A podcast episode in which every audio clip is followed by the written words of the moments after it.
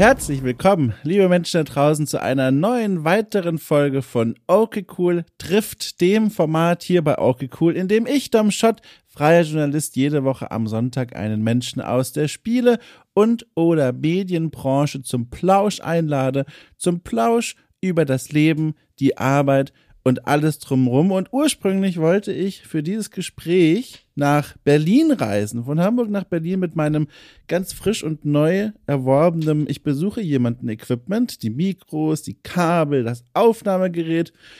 Und dann, wir sind alle in einer Pandemie, wir wissen es, wie es ist. Manchmal guckt man auf diese Corona-App und die sagt einem, achte liebe Zeit. Es ist alles tiefrot du solltest zumindest mal einen Test machen, um sicher zu gehen, was bei dir im Körper abgeht. Und das habe ich gemacht. Das Ergebnis kam aber nicht mehr rechtzeitig, sodass ich dann entschlossen habe, es ist ziemlich unverantwortlich, mit roten Kacheln in der Hosentasche durch die Republik zu fahren. Und deswegen habe ich die Reise und diesen Termin persönlich vor Ort abgesagt und stattdessen dieses Gespräch, wie viele der bisher über 100 Folgen bei OK Cool trifft hier, über das Internet geführt. Aber es war trotzdem sehr schön und es war auch deswegen schön, weil mein, weil mein Gast, Gottes Willen, ich verschlucke mich hier schon an meiner eigenen Begeisterung über diesen Gast, weil mein Gast Philipp Senkbeil viele, viele tolle, spannende, interessante Dinge zu erzählen hatte. Wir haben uns sehr gut verstanden, merkt ihr auch an der Folgenlänge. Das ist nicht immer, aber manchmal ein Indikator dafür, wenn es plötzlich noch viel mehr Themen gibt, als man eigentlich in einer regulären Folge von so einer Stunde unterkriegen könnte. Und wir sind ein bisschen ins Tratschen geraten. Wir haben viel gesprochen über den Lebensweg von Philipp Senkbeil. Ich kann mir vorstellen, dass sehr viele ihn hier draußen kennen von seiner Zeit als Host bei Giga da hat er unter anderem vor der Kamera regelmäßig über World of Warcraft gesprochen, war dann über die Zeit ein ausgewiesener Experte. Er hat aber in seinem Leben noch eine ganze Menge anderes gemacht. Äh, er hat als äh, PR-Manager bei Frogstar Online Gaming gearbeitet. Das ist mittlerweile auch schon 10, 12 Jahre her. Ähm, er hat als Managing Director bei Online-Welten gearbeitet. Auch von dort kann man ihn durchaus kennen. Heute ist er ähm, Manager bei einer Influencer-Agentur namens Alliance, die zum Wikipedia-Komplex dazugehört und hat dort mit vielen talentierten jungen Menschen zu tun. Und es ist aber trotzdem eine Station, wie ich in unserem Gespräch herausgefunden habe, die Philipp tatsächlich bis heute meinem Gefühl nach diesem Gespräch am meisten prägt. Das war sehr interessant, nämlich tatsächlich seine Ausbildung zum Journalist und seine Arbeit als Journalist bei der Westdeutschen Allgemeinen Zeitung, der WAZ. Das ist mittlerweile über 20 Jahre her, dass er dort gearbeitet hat, stand also quasi ganz am Anfang seines Berufsweges. Aber diese, ich sage mal, diese Liebe zum Journalismus und zum journalistischen Arbeiten und allem, was dazugehört, das scheint ihn nie so richtig losgelassen zu haben. Und dieses Thema, das zieht sich so ein bisschen wie ein roter Faden durch unser Gespräch, das aber auch hier und da immer wieder auch in ganz andere Richtungen gerannt ist. So. Ich wünsche euch mit diesem Gespräch ganz viel Spaß. Nochmal ein Dankeschön an die Menschen, die mit ihrer Unterstützung auf Steady Teile dieses Equipments, das ich eigentlich Philipp vor die Nase stellen wollte, finanziert haben. Äh, ich danke euch von Herzen und auch einfach so für eure gespitzten Ohren für dieses Gespräch über eine Stunde lang zwischen Philipp Senkbeil und mir.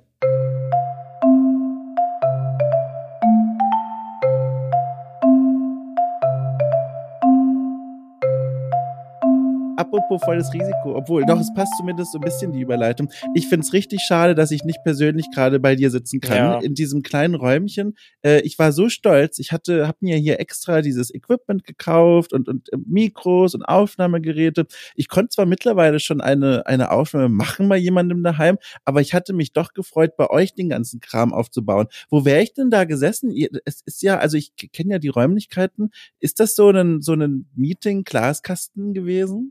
Nee, gar nicht. Das ist unser altes Studio gewesen, was wir umgebaut ah. haben in ein ah. Podcast-Studio. Also da, wo dieses hinter Sebastian Eve, die ja. immer schon da gesessen haben, hinter dem Videoteam war ja dieser kleine Raum. Dieser Kabuff, ne? Dieses Kabuff-Ding. Ja, genau. Da haben wir unser Studio eingebaut und ah. das wurde dann umgebaut in einen, ein Pod, tatsächlich waschechtes Podcast-Studio hier mit rundem Tisch, drei Mikro, Tischmikrofon, rote Tischmikrofon, abgedämmt, wow. Regieraum, ähm, und Boba Fett Rucksack, der hier auch in der Ecke rumsteht. Ach, aber. ist das toll. Ich weiß noch damals, als ich bei Gamebo noch gearbeitet habe, das ist ja jetzt auch schon wo, vier Jahre her zuletzt, äh, da haben wir damals schon so ein bisschen davon geträumt, noch in einem anderen Kontext, mhm. weil wir auch bei, bei GamePro halt äh, immer mal wieder das so als Thema hatten, aber da war das noch außer Reichweite und jetzt habt ihr ja sowas, das ist ja richtig toll. Hast du mitgeholfen bei der Ausrüstung dieses Raums? Also hast Nein, tatsächlich da, gar nicht. Überhaupt nicht. Ich habe gar nicht mitgeholfen, aber ich freue mich sehr, dass das tatsächlich geklappt hat, weil wir auch ganz, ganz erfolgreiche Podcast-Produktionen an den Start gebracht haben. Ja. Jetzt zuletzt mit, mit Yves und Marco,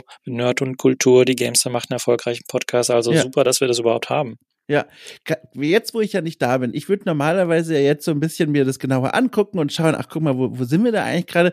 Kannst du mal mein Auge sein und mal beschreiben, was siehst du denn da so? Also auch gerne, nimm mal ruhig auch gerne die Stimmung im Raum mit. Also ist das äh, eine konzentriertes Kabuff, äh, in dem du dich da befindest, oder sieht's da schön gemütlich räumlich aus? Beschreib mal, was siehst du denn da so? Ja, das Schöne ist ja, wenn man Audio aufnimmt, dass man nicht sehen, äh, dass, dass, ja. die, dass die Zuschauer das, das heißt, nicht sehen. Du ist schon ein bisschen äh, bist schon, na, es ist nicht rumpelig, das will ich nicht sagen. Ähm, ich bin in einem Raum, der schwarz angemalt wurde. Wir haben ein paar ähm, Dämmmatten an den Wänden und an den Decken.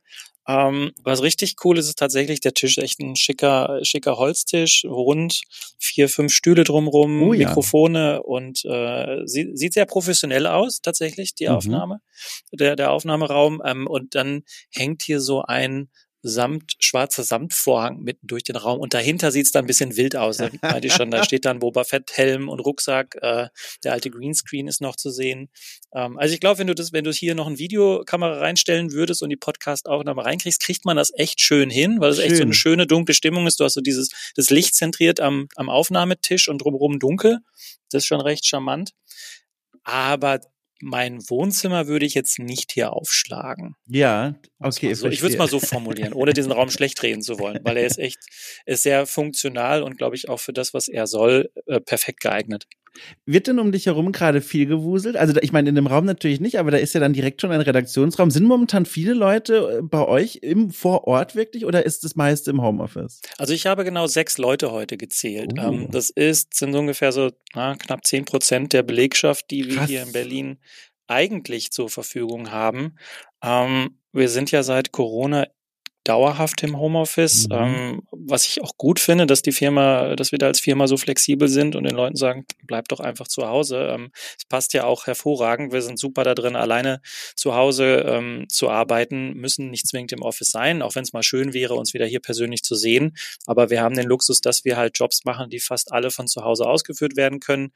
Ähm, in dem Raum hier vor tatsächlich, da ist gerade noch am meisten los. Ähm, da sitzt, da sitzt nämlich das Alliance-Team, also mein Team. Mhm. Ähm, ähm, da ist, bin, ist dann mein Telemanager heute da und ich.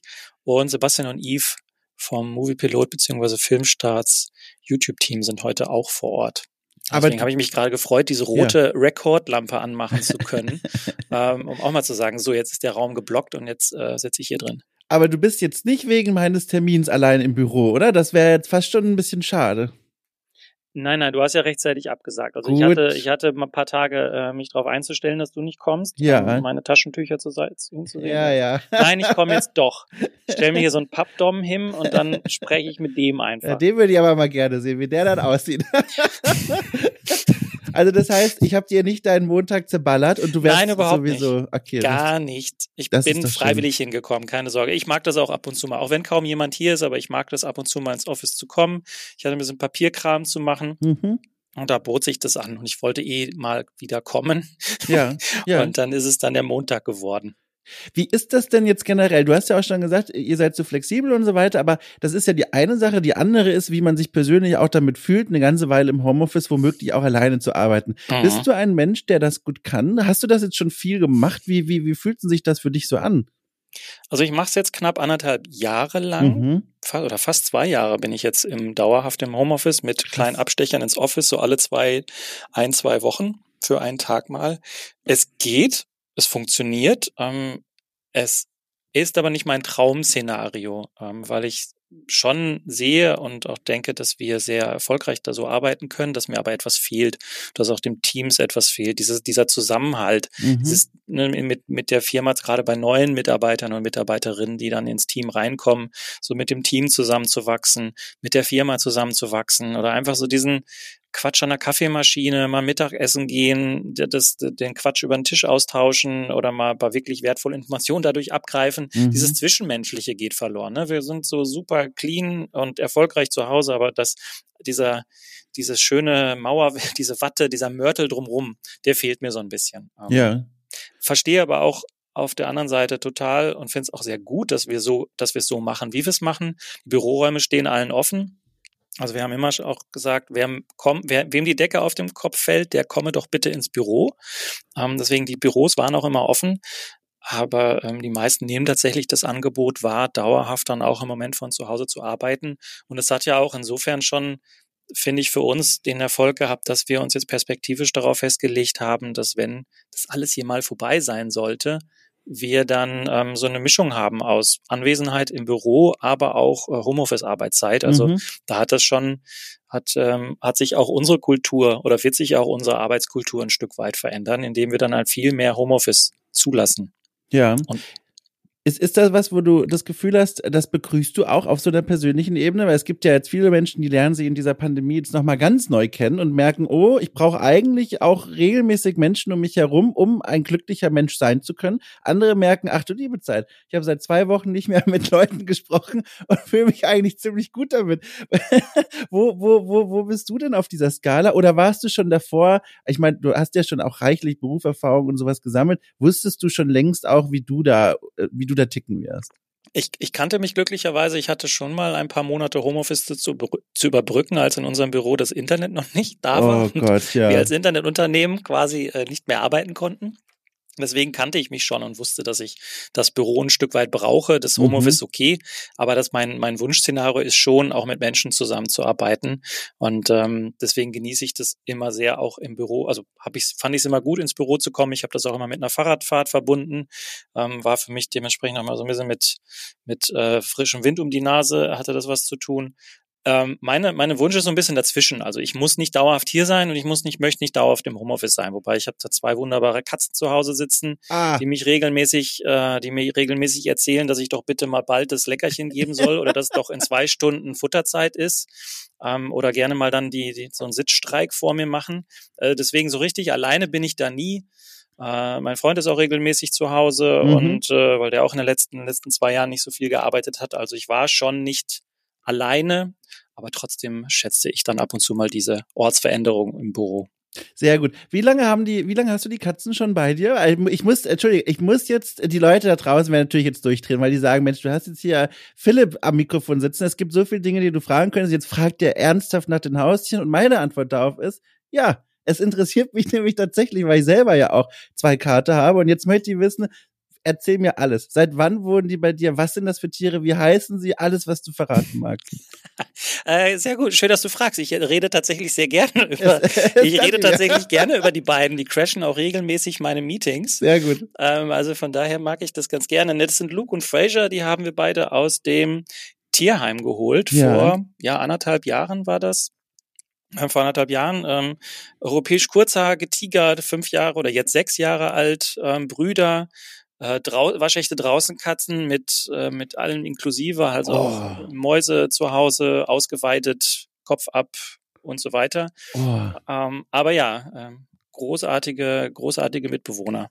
Draußenkatzen in Berlin, das ist ja der Knaller. Ja, das, äh, das man mochte, also es war super, sehr schwierig, sie daran zu, also zu gewöhnen. Sind ja Katzen brauchen ja ein bisschen lange, bisschen länger, um so mhm. ihre ihre Umgebung zu erkunden. Und äh, ja, nach einer Zeit, wir haben sie erst versucht, mit Leckerchen rauszulocken. Das hat dann, hat dann auch funktioniert. Die haben sie gerne genommen, aber so, mittlerweile gehen sie auch raus, ohne dass wir ihnen Leckerchen geben. Das hat dann auch ganz schnell geklappt. Luke ist dann mal eine Woche abgehauen. Das war so ein bisschen im letzten Winter, im vergangenen Januar. Das war so ein bisschen großes Drama, weil der dann eine Woche verschwunden blieb. Und dann war er irgendwann wieder da. Und dann war wieder alles wie früher. Wie, also ich stelle mir das war, also meine sind daheim Kater und wenn mhm. du die anguckst, da siehst du auch sofort, das ist schon in Ordnung so. Also das sind hier, das ist britisch kurzer Perser Mix, auch aus dem Tierheim und die, die würden eher schaffen, auf einem Handy, das sie irgendwo geklaut haben, Lieferando oder sowas zu installieren, als einen Vogel zu fangen. Ich verspreche es dir wirklich. Deswegen, ich hab da, bin da sehr froh, die kommen gut in der Wohnung klar und zeigen auch keine Ambition rauszugehen. Mhm. Aber ich wüsste nicht, wie ich mit dieser Sorge umgehen sollte, wenn dann meine draußen Tiere mal, wie du beschreibst, eine Woche nicht wiederkommen. Wie schafft man denn da, sich noch auf seinen Alltag zu konzentrieren? Ist das für dich absolut kein Problem, weil du ein Vertrauen in die Fähigkeiten dieser Tiere hast oder, oder was ist da los? Nein, die Woche war schon doof. Also das war, äh, kann man, kann ich nicht anders sagen. Wir hatten sie gerade sechs Wochen und äh, waren sie ersten, also wir hatten sechs Wochen Eingewöhnung, dann sind sie rausgekommen und dann ein, zwei Monate nachdem sie dann ihre ersten Gehversuche draußen gemacht haben, ist er dann einfach verschwunden dann hat man uns dann bei, oder Nachbarn haben uns dann berichtet, ja, ja, meine Katze hat das auch gemacht, so drei, vier Tage. Das hat uns ein bisschen beruhigt, aber ja, wie kriegt man diese Zeit um? Ja, indem wir durch die Gegend gelaufen sind mit Futter, Flugblätter verteilt haben, äh, also das volle Programm. Echt? Ähm, Wildkam so eine, so eine Wildkamera von, von unseren Nachbarn ausgeliehen an die Eingangstür gemacht. War lustig, nee. wer dann alles bei uns durch die Katzenklappe geguckt hat. Das war auch sehr lustig. Das waren nämlich dann auch, äh, standen dann so die Kinder vor der Tür und haben da so durch die Katzenklappe geguckt. Fremde Katzen standen da, nur halt, nur halt unser Luke kam nicht. Aber irgendwann hatte unser Nachbar sie dann auf seiner Kamera und dann wussten wir, er ist in der Umgebung. Mhm. Und er mhm. war dann auch teilweise an der Tür, aber er hatte keine Lust reinzukommen. Und dann irgendwann nachts um fünf war er dann wieder da. Und Diese seitdem Tiere. Auch nie wieder ist es auch nie wieder passiert. Unglaublich. Kannst du, also natürlich jetzt nur ganz, ganz grob, ganz grob verraten, in welcher Ecke der Stadt du wohnst? Weil ich versuche mir gerade noch vorzustellen, ist das auch ein Areal, wo es auch viel Natur gibt oder fahren da viele Autos? Wo, wo etwa sind wir da so? Das ist in Karlshorst, also Lichten, das gehört zu Lichtenberg. Also schon ein bisschen, ah. bisschen draußen und ja, da ist, das ist gut Natur da, um die Ecke und glücklicherweise kein, nicht so viele Autos. Da ist doch auch das Tierheim, oder? Ist es nicht da sogar dieses große? Nee, das die Adler, Adlershorst ist das, ne? Oh, da fragst du mich was. Oh, das, das war irgendwann irgendwo weiter weg. Eine halbe Stunde weg. Weiß ich nicht. Also bei uns gibt es kein Tierheim, das weiß ich. Ähm, aber bisschen Natur, glücklicherweise. Also ich habe jetzt hier mal mit fliegender Hand eingegeben. Tatsächlich, Adlershorst ist das große Tier, bei, ah. bei dem ich auch war. Und jetzt muss ich mal noch mal ganz kurz Karlshorst mir angucken, weil ich habe das gar nicht vor Augen. Ich weiß dann, das muss ja dann irgendwo im Osten und weit draußen sein, äh, also etwas weiter draußen. Ach, da ist das. Das ist ja gar nicht so weit draußen. Ach, das ist ja spannend. Kommt drauf an, wen du fragst. Ne? Also so ein waschechter Mitte-Berliner sagt dir, mein Gott, das ist ja eine Weltreise, da zu euch komme ich ja. nicht raus, das ist eine Weltreise. Also ich, muss, ich muss mich hier in Hamburg auch völlig neu kalibrieren. Ich weiß nicht, hast du Erfahrungen äh, persönlich oder beruflich mit Hamburg schon mal gesammelt? Ja, das wäre so die Stadt in Deutschland, in die ich am ehesten auch tatsächlich, ah. äh, in der ich mir am ehesten auch vorstellen könnte zu leben, weil ich Hamburg einfach eine wunderschöne, äh, als einfach für eine wunderschöne Stadt halte. Ähm, mit fantastischer, mit fantastischer Gegend, Leute sind toll, ähm, Stadt gefällt mir sehr gut. Also irgendwie mit Hamburg, das Wasser ist dort in der Nähe. Ich mag das ja irgendwie total, mhm. auf Wasser mhm. zu gucken. Das fand ich ja unglaublich faszinierend. So diesen Blick aufs Wasser hat so was Beruhigendes. Von daher, ja, mit Hamburg habe ich tatsächlich schon die ein oder andere Erfahrung gemacht. Unsere, ähm, unsere Influencer-Agentur oder uns Influencer-Management Flow Forward sitzt ja auch dort. Das heißt, Ach, ich bin ja. beruflich auch immer mal wieder in Hamburg gewesen. Ach. Und ähm, ja, deswegen, ähm, ja, Hamburg sagt mir was. Man muss sich aber wirklich neu kalibrieren, weil diese Stadt ist natürlich wesentlich kleiner als Berlin. Mhm. Ich habe das am meisten gemerkt, also ich wohne jetzt seit knapp zwei Monaten hier. Wenn ich irgendwo hingehe und dann gucke ich nochmal auf Google Maps und dann sehe ich da, okay, ich muss jetzt hier gerade auslaufen und dann muss ich irgendwie bei der dritten rechts reinbiegen. Und dann lege ich aber auch einen Schritt rein, weil ich das noch von Berlin gewohnt bin, dass wenn ich auf die Karte gucke, das sind dann 20 Minuten zu Fuß. Und wie oft ich hier schon an irgendwelchen Zielen vorbeigelaufen bin, weil das hier alles halt doch etwas komprimierter und weiter zusammen ist. Das ist auch bisschen putzig. Also wenn man von Berlin kommt, klar, alles ist dann einfach kleiner und das lerne ich gerade noch. Und auch weniger dezentral. Ja. Berlin ist ja super dezentral und Hamburg ist halt viel zentraler. Ne? Ja. Da läuft irgendwie in Köln alle Straßen, alle Straßen führen rein in die Innenstadt. Ähm, ja. Und das hast du in Berlin irgendwie nicht. Da ist dann jede kleine, jeder Kiez ist für sich genommen. Ich könnte auch wunderbar in Lichtenberg als Weinstadtteil. Mhm. Ich müsste Lichtenberg nicht verlassen eigentlich. Ich habe da alles, was ich brauche. Ich habe jetzt gehofft, dass du in diesem letzten Satz irgendwie ein Wort sagst, was mir erlaubt, eine Brücke zu bauen. zu, Katzen? Einer, ah, nein, zu Katzen oder? Zu einer ganz neuen Frage, die ich mir aufgeschrieben habe und die mir begegnet ist während meiner Vorbereitung auf unser Gespräch. Und weißt du was? Ich pfeife einfach auf die Brücke. Ich schwimme da jetzt einfach rüber. Ich warte gar nicht drauf, dass ich die Vorlage krieg. Ich sage das jetzt einfach und zwar folgendes. Ich habe was super Spannendes entdeckt. Äh, ich habe mich hier, wie gesagt, ja vorbereitet, überlegt, okay, jetzt habe ich hier eine Stunde mit ihm etwa. Was, was möchte ich ihn denn eigentlich fragen? Was interessiert mich eigentlich? Und während ich so am mich sammeln war und dabei auch so ein bisschen dein, dein Namen ins Internet gejagt habe, stieß ich auf etwas super Spannendes. Und zwar, und jetzt, ich, ich kann quasi hören, wie dein Puls gerade um ein Vierfaches steigt. Ja, es wird sehr spannend gerade. Also die, die, der, ich bin gerade innerlich gehypt. Jetzt muss jetzt, du musst jetzt aber auch liefern, ne? Ja, werde ich aber nicht, weil du wirst gleich merken, das ist nur eine Kleinigkeit. Aber ich fand es trotzdem spannend. Und zwar, ähm, ich habe entdeckt einen Bericht von der Quo Vadis 2011, äh, dort warst du nämlich Teilnehmer eines Panels mit dem Titel Zwischen Kommerz und Kultur zum Stand der Gaming-Presse 2011. Weiß nicht, ob du dich noch erinnern kannst. Das ist jetzt ja auch schon zehn Jahre her. Ja, aber das war ich frage mich gerade, wie, welches Wort ich hätte sagen können, dass dir eine Überleitung, dass es dir ja. leichter gemacht hätte, auf dieses Thema zu kommen, gerade weil wir in Hamburg waren und das ja Berlin ist. Ja. Aber ich erinnere mich noch dunkel. Ja. Sehr also ich habe Bilder in meinem Kopf, aber kommt drauf an, was du noch dazu wissen möchtest. Ja, genau. Und jetzt pass auf. Und da äh, waren übrigens äh, Teilnehmer unter anderem Andreas Lange vom Computerspielmuseum, aber auch mhm. Michael Graf, der jetzt heute quasi Kollege von dir ist. Ne?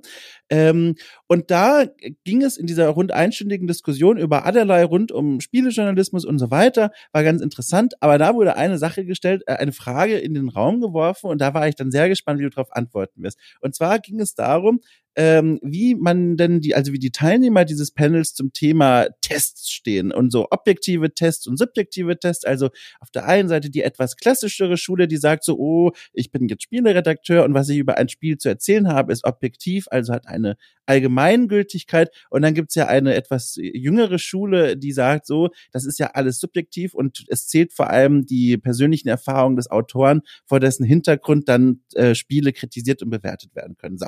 Und da wurde diese Frage in den Raum gestellt und dann sah ich, wie du deinen Mund öffnest und habe ich kurz pausiert und überlegt, so, ich weiß jetzt zum Zeitpunkt dieser Vorbereitung auf dieses Gespräch schon zwei große Meilensteine in deiner Karriere. Zum einen, äh, von 2001 bis 2006 warst du freier Mitarbeiter bei der Westdeutschen Allgemeinen Zeitung, also knallharter Journalismus, ganz klassische Schule. Und danach warst du von 2006 bis 2000, 2008 Host bei Giga, bei dem, was im Fernsehen lief. Und ich glaube, davon kennen die auch noch viele Leute. Und das ist ja eher eine Form von Journalismus, sage ich mal, die ist stark subjektiv geprägt, viel durch die persönliche Linse der Menschen, die dort arbeiten. Und da dachte ich mir dann, jetzt bin ich mal sehr neugierig zum Jahr 2011, welche dieser Erfahrungen und Prägungen in deiner Biografie quasi jetzt am stärksten nach vorne getreten ist. Und tatsächlich stellte sich heraus, du hast geantwortet, du hältst ganz hoch den klassischen objektiven Test. Hast du gesagt, der ist dir, der ist dir sehr nah am Herzen. Und das fand ich sehr interessant, dass du noch, also zu diesem Zeitpunkt nach Giga immer noch dieses Journalistenherz mit dir herumgetragen hast. Tatsächlich ja. Ähm, bin ja auch bin ja auch ausgebildeter mhm. Journalist, deswegen hing mir diese Schule immer nah und war immer und ist ja auch etwas, von dem ich jetzt gerade noch ähm, profitiere, dass andere Menschen so ticken, ähm, wie zum Beispiel eine Gamestar, auf der ich mich dann über Spiele informiere und weiß, da wird mir oder versucht so objektiv wie möglich ähm, näher zu bringen oder zu beschreiben, warum dieser, warum ich jetzt dieses Spiel, bleiben wir jetzt mal bei Spielen, warum mhm. ich spielen sollte oder nicht. Ich muss dann aber auch gestehen, sobald ich mich dann einmal in einen Titel verliebt habe und sobald ich dann einmal tiefer in etwas drin bin, brauche ich diesen objektiven brauche ich diese objektive Betrachtung gar nicht mehr, sondern dann bin ich Fanboy und dann möchte ich gerne mein Hobby zelebriert wissen in allen Facetten, Farben und Formen. Und deswegen schließt das eine das andere nicht aus. Wie, bei, wie du schon sagst, bei der Watz habe ich ähm, äh, sehr objektiv über ein Thema geschrieben und bei Giga ähm, habe ich sehr gut gelernt oder muss, haben wir auch dann sehr äh, schmerzlich manchmal erfahren. Es gab ja äh, das dass man mit Objektivität nicht unbedingt einen Blumenstrauß in den Communities gewinnen kann. Mhm. Ähm, in der World of Warcraft Sendung waren wir sowieso nicht objektiv. Äh, mhm. Äh, warum auch? Das waren, wir waren Fans, unsere, unsere Zuschauer waren Fans ähm, und wir haben einfach darüber gesprochen, wir haben auf einer sehr emotion, auf einer sehr emotionalen, emotionalen Ebene uns ausgetauscht, aber in meiner Sendung Online-Welten haben wir regelmäßig Titel vorgestellt und auch unsere Meinung, unseren Senf dazu abgegeben. Und dann sind wir auch sehr, uns ist uns sehr schnell aufgezeigt worden, dass es da draußen Communities gibt, die bestimmte Titel super finden und die sich halt überhaupt nicht darum kümmern, ähm, dass jetzt die, dass jetzt die, aus objektiver Sicht ihr Spiel hier Mängel hat oder da Mängel hat, sondern die einfach ihr Spiel liebten und es dann auch gar nicht so gut, dann gar nicht so gut fand, wenn man ähm, dann auch wieder seinerseits äh, oder die dann sehr emotional reagiert haben, wenn man dann mal nicht ihrer Meinung war. Also von daher habe ich das, habe ich ganz sehr gut mitbekommen. Ähm, dass diese, dass, dass, dass beides geht und dass, dass wir auch beides brauchen. Auf der einen Seite habe ich Leute, die Spaß an einem Spiel haben, die zehn Jahre lang oder fünf, sechs, sieben, acht, neun, zehn Jahre lang ein Spiel spielen und die wollen jetzt nicht jedes Mal zu hören bekommen, was, was in ihrem Spiel nicht mehr so toll ist nach mehreren Jahren. Auf der anderen Seite das spreche ich jetzt für mich. Ich habe mich jetzt letztens wieder auf der GameStar informiert über einen rundenbasierten Strategietitel und äh, habe mir auf Basis dieser dieses Artikel dann dieses Spiel auch gekauft. Was ich daran halt so spannend finde, ist, wenn ich diesen Lebenslauf dann von dir mal so vor Augen habe, so von, von dieser ersten Station bei der Watz bis heute dann bei Alliance, dieser von deiner beruflichen Arbeit her, die Arbeit als Journalist, die ist ja nicht mehr Teil deines Berufslebens. Du bist ja bei einer Influencer-Agentur und hast dort ganz andere Aufgaben und kannst in dem Sinne ja auch gar nicht mehr, jetzt, wenn man das so möchte, objektiv als Journalist irgendwie arbeiten so. Aber dann hast du hier im Vorgespräch äh, dich verglichen äh, mit einem Seziermesser, weil du, weil das immer noch eine Angewohnheit Angewohnheit ist, bei bestimmten Gesprächen und Sätzen nochmal so reinzugehen, Gegenfragen zu stellen, zurückzufragen. Und da habe ich gemerkt, Mensch, diese journalistische Arbeit, das ist dem richtig ins Herz gegangen. Das ist nicht was gewesen, so Teil einer beruflichen Station, sondern das ist verbunden mit deiner Persönlichkeit, habe ich das Gefühl. Und da möchte ich mal fragen, also erstmal äh, sofort widersprechen, falls ich hier was fehldeute, aber so den Eindruck habe ich. Und jetzt bin ich natürlich mal gespannt, wie ging das denn eigentlich alles los? War dir von, schon bei der Bewerbung quasi bei der Watz damals, 2001 klar, boah, das ist hier, glaube ich, mein Leidenschaftsding? Oder wie bist du denn in diese Journalismuswelt oder warum vor allem, warum bist du in diese Welt reingegangen? Ah, das ist, ähm, jetzt muss ich noch mal kurz überlegen, wie hat das damals alles angefangen? Ja, genau. Äh, ich, äh, ich, war fertig mit der Schule und wollte dann eigentlich Lehrer werden. Uh. Dann hieß es damals in meinem Umfeld, ach Lehrer, wenn du dann fertig bist, findest du ja keinen Job, braucht ja Lehrer sind ja gar nicht mehr so gefragt. Mach doch was mit Informatik. dann habe ich mich darüber informiert und war dann auch kurz davor, mich bei Informatik einzuschreiben, bis ich dann irgendwann festgestellt habe, dass ja auch was mit Mathe und Physik zu tun hat. und ich war noch Mathe-LK gebrannt und habe deswegen gesagt, nein, gut, dann mache ich das nicht. Und eine Freundin hatte parallel dazu ein Praktikum bei der Watz angefangen. Und dann habe ich gesagt, ach, das klingt doch ganz nett und charmant. Dann äh, schmeiße ich mich, stürze ich mich da rein. Lustiger Fun Fact, als ich dann irgendwann mit dem Studium fertig war, waren Lehrer dann auf einmal wieder beliebt. Also ja. von daher, ähm, genau. ich, das war so mein Learning. Höre nicht darauf, was andere dir sagen, wie, wie du in der Zukunft dein, deine Brötchen verdienen sollst, sondern mach das, mach ein Stück weit auch das, worauf du wirklich Lust hast. Wobei ich, muss man dazu sagen, ganz froh bin, dass ich jetzt nicht Lehrer geworden bin. Das muss ich jetzt dazu sagen. Aber äh, wie dem auch sei. Ähm, und bei der Watz habe ich mich dann im, bin dann umgeben gewesen von, ja, was war das? Die Lokalredaktion Essen, Taubenzüchter und Karnevalsvereine, ähm, paar politische Sachen, bisschen hier, bisschen da. So Lokalredaktion ist halt sehr bunt, mhm. bunte Themenfelder, die man sich, über die man sich, mit denen man sich dort beschäftigen kann. Und das hat dann tatsächlich auch so ein Stück weit A, dieses ähm, diese Eigenschaft bei mir herausgearbeitet, Leute leider auch zu unterbrechen, wenn ich denke, dass, ähm, dass, dass man da mal einen Punkt machen könnte, ist nicht immer unbedingt mein, meine beste Angewohnheit. In der Vergangenheit hat es mir aber gerade bei der in, der in der Arbeit für die Zeitung hat es mir insofern geholfen, als dass du oft mit Gesprächspartnern zu tun hast, die einfach nicht aufhören können zu reden. Und dort dann einfach mal gezielt reinzugehen in Gesprächslücken, ohne dem anderen jetzt das Gefühl zu geben, hey, das, ich habe dich jetzt hardcore mitten im Satz unterbrochen. Ähm, daher kommt dann, glaube kommt dann, glaube ich, dieses, kommt dieses Unterbrechen, kommt dann ja. dieses Unterbrechen. Wo bist du damit schon mal richtig auf die Nase gefallen? Entschuldige, ich habe dich jetzt, glaube ich, selber unterbrochen, aber das muss ich kurz mal fragen. Ach, ist alles gut. Da, das klingt so, als da, du hast es jetzt schon einige Male gesagt, als würdest du da an bestimmte Vorfälle denken, als du negatives Feedback mal bekommen hast für dieses reingehen. Ah, na gut, sobald dann jemand mal sagt, ah, lass mich doch mal ausreden, dann weiß ich, gut, jetzt hast du mal ein bisschen, es ist mal ein bisschen zu bunt geworden. Nein, ich merke das ja selber an mir. Also es ist ja nicht so, dass ich, äh, dass ich das nicht an mir merke, aber manchmal, äh, mhm. ich bin dann immer schon drei Gedanken weiter und will dann das Gespräch nach vorne bringen. Aber du hattest nach meinen journalistischen Einstiegen gefragt, beziehungsweise mhm. wie das alles angefangen hat. Und ähm, die Lokalredaktion Essen, das war glücklicherweise die Hauptredaktion im Haupthaus in Essen mit den ganzen, da war dann die Mantelredaktion im selben Haus, die ganzen Ratgeberseiten im Haus und eine Ratgeberseite hieß Ratgeber Computer. Das gab dann äh, einmal im Monat eine ganze Seite über Computerspiele. Uh. Und ich wollte immer, wollte, war halt mein Hobby und meine Leidenschaft und ähm, habe mich dann dem Redakteur angeboten, mal ein paar Spiele zu testen und, und über diese Spiele zu schreiben.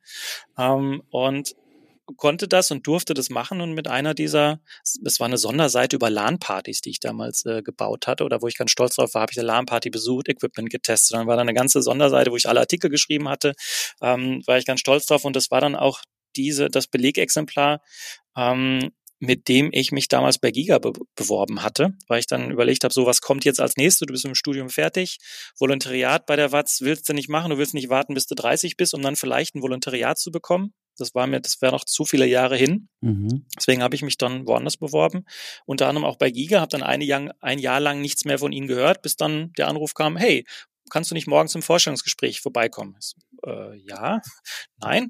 Ähm, sind dann am Ende zwei, drei Tage später gewesen. Und ja, das, so bin ich dann bei Giga eingestiegen. Und lustigerweise der, der Grund, warum sie mich dann eingeladen hatten, weil sie jemanden in der E-Sports-Redaktion brauchte und ich halt diesen Artikel über ah, die so ein E-Sport geschrieben gut. hatte. Und äh, das passte dann, passte dann sehr gut und habe den Job als Praktikant bekommen, bin dann Volontär geworden und dann ähm, On-Air, tatsächlich Redakteur ja. und On-Air. Und so fing das dann alles an. Jetzt will ich noch mal ganz kurz einen halben Meter zurücklaufen mit dir und mal fragen, welche Fächer hättest du als Lehrer, welche hätten dich gereizt? Also wenn du jetzt Deutsch sagst, dann, dann werden alle sagen, alle Leute sagen, ah klar, klarer Fall, hätten wir uns gedacht. Nur weil ich Germanistik studiert habe? Äh, nein. äh, nein, tatsächlich nicht. Ich hätte Bio und Sport genommen.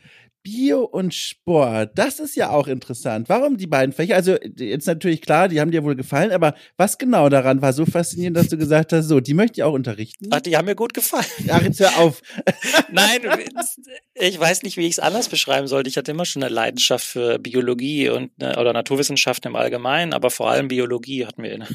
Ne, du, was, du hast ja nur einen begrenzten Horizont. Du bist gerade von mit der Schule fertig, hast ja. die Erfahrung gemacht, die man so in der Schule machen kann und die Fächer, die mir damals am besten gefallen haben, waren einfach äh, Bio und Sport. Und deswegen waren, wären das dann auch die Fächer gewesen, die ich dann direkt nach dem, die ich dann direkt hätte studieren wollen. Hast du zu dem Zeitpunkt eine Sportart aktiv ausgeübt? Tatsächlich ja, ich habe Handball gespielt über 13 Jahre. Handball, krass, mhm. 13 Jahre. Ich habe das nie selbst gespielt, aber ich bin vertraut mit dem Spiel, mit der Kunst und habe mhm. auch ab und zu schon mal zugeschaut. Und ich muss dir sagen, knallharter äh, Sport. Du, die, die rempeln aber ganz schön doll. Ja, das äh, kann ganz mal, kann mal ganz schön wehtun. Bist du ein Stellen. Mitrempler gewesen oder hast du dich da eher zurückgehalten? Nun, ich bin vom Körperbau nicht unbedingt der größte und stabilste. Ja. Deswegen musste ich mich dann immer eher auf das Ausweichen und schnell weg sein konzentrieren. Aber ich war jetzt nicht der klassische Mittelblock, zwei Meter groß, kräftig gebaut. Äh, das, das, äh, das bin ich da nie gewesen. Ja. Bin erst spät nachgezogen, weil als, als Kind, Jugendliche mal sehr zierlich, bin dann erst später mal herangewachsen auf die 1,80. Äh, vorher immer recht klein, deswegen war das mit mir und Mittelblock und Rempeln, hat das immer nicht so ganz funktioniert. Du, das ist so lustig, als hätte jemand beim Entwurf unserer beider Leben irgendwie eine Station vertauscht, weil in der Zeit, als du beim Handball warst und gerade dich selbst körperlich beschrieben hast, war ich Klammer auf, 1,90 und eher breit im Leichtathletikverein. ohne Witz, ohne Witz, ich lüge nicht. Ich war als Teenager im Leichtathletikverein, aber ich muss es direkt ein bisschen einfangen. Ich war nur einmal dort. Aber es hat einen Grund. Ich war einmal dort, weil ich mir irgendwie dachte, ach cool, ich glaube, das könnte mir hier gefallen. Und dann bin ich hin und mir fiel schon beim, beim Betreten der Halle auf. Ich bin der Einzige, der so aussieht, wie ich aussehe hier. Der Rest sind alles so Menschen mit wahnsinnig grazilen Körpern. Also wirklich unglaublich ästhetische Erscheinung. Und dann ging es darum, direkt in der ersten Sitzung, oder wie man das nennt, im ersten Training, so heißt Training. das. Ja, Sitzung. Sitzung das ist, auch sehr schön. äh, siehst du mal, wie weit ich schon weg man bin. Man merkt, du hast es nur einmal gemacht, du warst nur einmal da. also es wackelte schon meine Karriere, als ich zur ersten Sitzung Mhm. begrüßt habe und dann mir klar wurde, falsches Wording. Jedenfalls, da musste ich dann über einen Bock springen. Äh, und einen Bock, wir alle haben es vor Augen, wie das Mhm. Ding aussieht, habe ich selbstverständlich nicht geschafft. Bin so gesprungen, dass ich mir das Ding in den Bauch gerammt habe und dann habe ich geweint. Und das war der Moment, wo ich wusste, wir werden uns nicht mehr wiedersehen. Und dann bin ich gegangen. Das war meine einzige Berührung mit Leichtathletik, während du Handballbälle geworfen hast. Das ist doch super lustig, wie verdreht das hier manchmal ist. Absolut. Wenn du dann mit 1, äh, 1,90, äh, zwei Meter über dem Bock gelegen hast und dir, äh, und dir das Taschentuch hast bringen lassen. Das war richtig schlimm. Ja, okay. Äh, so, Aber genau. hat nicht sein sollen, Dom. Hat nicht sein sollen. Nee, hat nicht. Ich habe dann Muss ja später auch Spaß machen. ich habe später meine Sportart gefunden. In Heidelberg habe ich mit Rugby angefangen. Da habe ich gemerkt, jetzt sind wir daheim. Ja, jetzt sprechen wir eine Sprache. Da hast du dann, ja, das war, klingt super. Ist auch eine total spannende Sportart. Ich Voll. finde das auch sehr faszinierend. Äh, Rugby guckt dann gerne auch mal die Six Nations Matches. Ja, echt? Ähm, Ach, ja, sogar einmal in England live im Stadion. Fand ich total faszinierend. krass. Ähm, wie die, weil ich, man vergleicht das ja immer auch, also ich habe es dann immer gerne mit dem Fußball verglichen wo ich im Fußball mich immer tierisch darüber aufrege, über diese gesamte Theatralik und Ja. wenn dann jemand einen auf die Mütze bekommt oder mal berührt wird und dann gleich dieses Fallen und Schreien und das ist ja Part des Spiels und dieses Schiedsrichter anmaulen und Co. Aus dem Handball kannte ich das nicht. Gut, es wurde hart gespielt, aber am Ende, wenn der Schiedsrichter was gesagt hat, hat er was gesagt und wenn du halt gefault hast, dann musstest du hast die Karte bekommen, zwei Minuten oder rot. Aus die Maus, ne, wer nicht fair gespielt hat. Und beim Fußball immer dieses Theatralische und dann gegenüber das Rugby, die hauen sich auf die Nase und am Ende sagt der Schiedsrichter was und gut. Ja. Und keiner stellt das in Frage und alle ziehen sofort mit und das fand ich immer sehr erfrischend am Rugby, auch wenn ich die Regeln nicht verstanden habe. Also was die da, also das war mir alles ein bisschen zu kompliziert. ich habe äh, aus sozialen Druck heraus immerhin, also süddeutsche Kindheit, man kommt ja nicht drum rum, musste ich natürlich auch in den Fußballverein, da war ich dann mit so acht, neun Jahren und auch da stieß ich sehr schnell an Grenzen der Zulassung, weil äh, man hätte ich eigentlich auch für später schon ahnen können, dass das nicht mein Sport ist. Ähm, ich habe was gemacht und jetzt ist mir völlig bewusst, die kurze Geschichte, die ich jetzt erzähle, wird mich in Ungnade fallen lassen bei den Menschen da draußen vielleicht, bei dir womöglich auch, aber ich erzähle sie trotzdem im, im Rahmen der Transparenz. Äh, so, folgendes. Ich habe da Fußball gespielt, ich weiß auch gar nicht mehr wo. Ich glaube auf einer Position, die es heute gar nicht mehr gibt. Ich gucke auch keinen Fußball. So links, außen, hinten oder so. Ich habe keine Ahnung. Ich habe mitgespielt. Und jedenfalls, ich habe gemerkt, dass mir eine Sache besonders viel Spaß macht in diesem Sport, und zwar dieses Reinkrätschen. Also Mhm. dieses Anlauf nehmen. Die Blutgrätsche. ja, genau. Das hat Sehr mir immer gut. wahnsinnig Spaß gemacht. Und dann habe ich irgendwann angefangen und jetzt kommt der Punkt, wo ich auch heute, also wirklich mit Kopfschütteln zurückschaue und auch wirklich mich, mich distanziere von Kindheitsdom. Ähm, ich habe festgestellt, es ist wirklich verdammt schwierig, vor allem wenn du nicht der Schnellste bist, den Gegnern reinzurutschen, wenn sie den Ball haben. Und dann habe ich irgendwann angefangen, den eigenen Mitspielern reinzurutschen, wenn sie den Ball hatten. Auch weil die da waren. Ja, Weil, weil die gerade da waren und der Gegner war schon weg und aus. sie rechneten ja nicht damit, dass der eigene Mitspieler ihn reinrutscht. Das habe ich ein paar Mal gemacht, dann bin ich rausgeflogen aus dem Verein. Ja, meine wow. Fußballgeschichte, ne? Weißt du auch nicht, was man dazu sagen soll? Nee, das Friendly Fire nennt man das, glaube ich, ne? Heute. Sehr Ja, gut. Ja, ja, sehr gut. So ein Maulwurf in den eigenen Reihen. ja. Oh, das war unangenehm. Also, na gut, das wollte ich nur kurz an der Stelle loswerden. So, und jetzt wieder zurück zu dem, was du erzählt hast. Äh, sehr spannend, nämlich auch der Sprung dann von der Zeitung zu Giga. Wie bist du auf die aufmerksam geworden? Warst du einer der vielen Zuschauer, die einfach gewusst haben, okay, äh, es gibt Giga und dann, wie auch sich wahrscheinlich viele gedacht haben, ich habe Lust da zu arbeiten oder sah der Gedankenprozess ein bisschen anders aus? Der Gedankenprozess sah so aus, dass die liebe Viola Tensil, die du Ach. vielleicht auch kennst, war Ja. meine, da, war bei mir in der Watz, also hat mit mir zusammen in der Watz zur gleichen Zeit ähm, gearbeitet. Ist das Freie. die liebe Freundin, von der du eben erzählt hast? Nee, das ist eine andere. Ah, Das okay. ist wiederum eine andere. Das ist eine Schulfreundin Ach, gewesen. das ist ja lustig. Ähm, ne, die liebe Vio ähm, war mit mir zusammen bei der Watz in derselben Lokalredaktion und war dann so irgendwann, Krass. so, ich bin jetzt weg, ich bin jetzt Netzreporterin bei Giga. Und dann haben wir sie, äh, ich, bis dahin kannte ich tatsächlich Giga nicht so sehr, weil das äh, hat, sich, hat sich mir so ein bisschen entzogen, war nicht so mein Programm. Und hatte dann, ähm, ja, mit, dadurch dann mitbekommen, dass es Giga gibt und habe mir das ein paar Mal angeguckt und gesagt, oh, das, das sieht ja ganz, sieht ja ganz nett aus. Die brauchen vielleicht Volos. Wie spannend. Weißt du noch, wie dein Bewerbungsgespräch ablief? Kannst du dich noch an was erinnern? Also ich nehme alles, von Räumlichkeiten bis hin zu Menschen, die da waren, über Gefühle, was da alles im Raum abging. Ja, ich war sau aufgeregt, weil ich musste mit früh am Morgen nach Köln fahren. Von wo aus? Ja, damals noch im wunderbaren Wanne Eickel. Wanne Eickel. Waren dann auch ein paar Jahre länger noch in Wanne Eickel. Ähm, bin dann nach Köln gefahren, früh am Morgen und saß dann bei unserem damaligen Programmdirektor Stefan Borg im Büro. Der wollte auch gar nicht so viel, also wenn ich es richtig erinnere, wollte der gar nicht so viel von mir wissen. Der wollte nur wissen, ob ich irgendwas mit, ob ich irgendwas, ob ich E-Sport so ein bisschen kann. Habe ich mal ge gesagt, ja, auch wenn das nicht so wirklich stimmte, weil meine Berührungspunkte mit E-Sport waren halt genau dieser eine Artikel. Das war es dann schon. Ich dann so, ja, ist halt irgendwas mit Gaming, ne, kann, kriegst du schon irgendwie hin. Und ähm, ja, und dann, die, dann war die Frage halt, ja, wann kannst du anfangen? Kannst du nächste Woche schon anfangen, so in die, die Richtung. Es war die Zeit, wo die gerade diese Redaktion frisch aufgebaut haben, Giga auch so einen starken E-Sport-Fokus bekommen hatte und ähm, ähm, ja, Notermann war. Und deswegen ging das dann alles sehr schnell. Da habe ich noch eine kleine Führung bekommen von Sven Hoffmann, meinem damaligen ähm, oder dem damaligen äh, Redaktionsleiter. Und dann war ich in der nächsten, bin ich nach Hause. Und dann, dann in der nächsten Woche fing das Ganze schon an. Und ab der nächsten Woche war ich dann beim Praktikant mit Aussicht auf Volontariat bei Giga. Das ging alles sehr, sehr schnell und war auch irgendwie ähm, nicht richtig, also versucht dann immer das nicht so an mich ranzulassen und nicht zu euphorisch zu werden, weil das irgendwie so surreal war, wie schnell das dann alles ging. Mhm. Du bewirbst dich, die Bewerbung liegt ein Jahr lang in der Schublade, kriegst einen Anruf und drei, zwei Tage später ähm, sollst du dann eine Woche später wieder als ähm, bei dem Sender anfangen, wo du für dich immer gesagt hast, wow, da würde ich super gerne arbeiten, weil es genau das ist, ähm, was meine Leidenschaft war und dann dazu noch das Thema Journalismus und Gaming verbinden. Und von daher war das, musste ich mich da ein paar Mal kneifen.